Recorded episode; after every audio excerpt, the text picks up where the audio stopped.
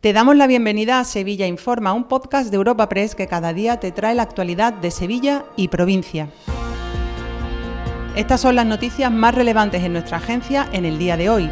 Comenzamos un nuevo episodio de Sevilla Informa este miércoles 17 de enero en el que tanto el Ayuntamiento como la Diputación han presentado su agenda de cara a la próxima edición de la Feria Internacional de Turismo de Madrid, FITUR, si bien lo han hecho de forma separada.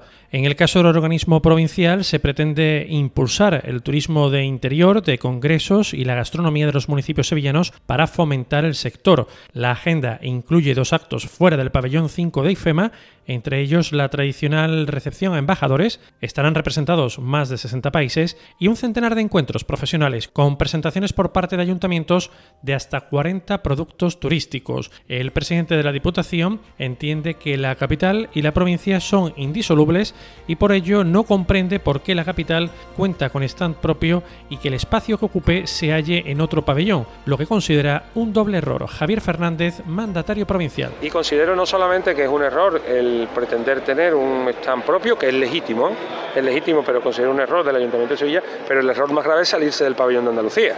Yo no sé dónde se va a hacer la foto el presidente de la Junta de Andalucía el, el día de la inauguración de Fitur.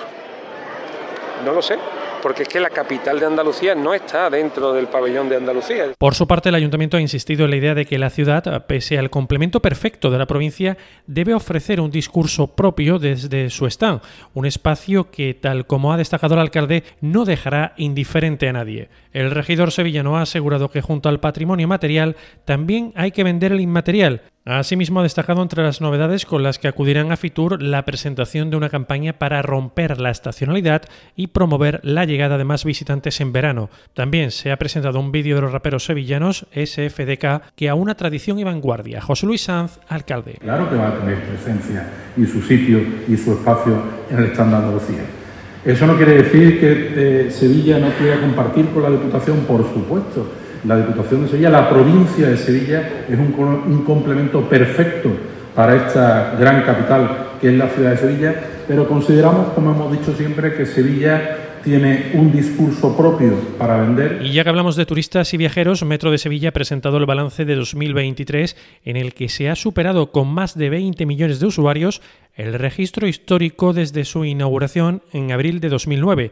En concreto, el suburbano ha contabilizado un incremento del 26% respecto a 2022 y del 20% sobre 2019, que hasta ahora fijaba el techo de viajeros con 17 millones de usuarios. Jorge Maroto, director gerente de Metro de Sevilla. Metro de Sevilla ha cerrado el año 2023 con 20 millones y medio de viajeros. Se trata de nuestro récord histórico, superando en un 20% la demanda que tuvimos el año 2019. Desde mediados de 2014 hemos tenido un crecimiento sostenido en la demanda que tan solo se ha visto interrumpido los años 2020 y 2021 debido a la pandemia.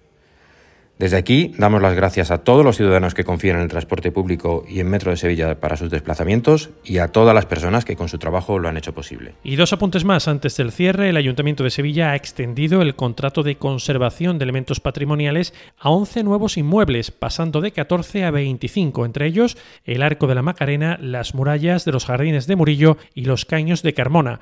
Y la policía ha detenido a un varón cuando intentaba matar a un hombre golpeándole con una piedra en un descampado de la capital recordamos que puedes suscribirte y descubrir el resto de episodios de este podcast en nuestra web entrando en europapress.es barra podcast o a través de las principales plataformas de podcasting.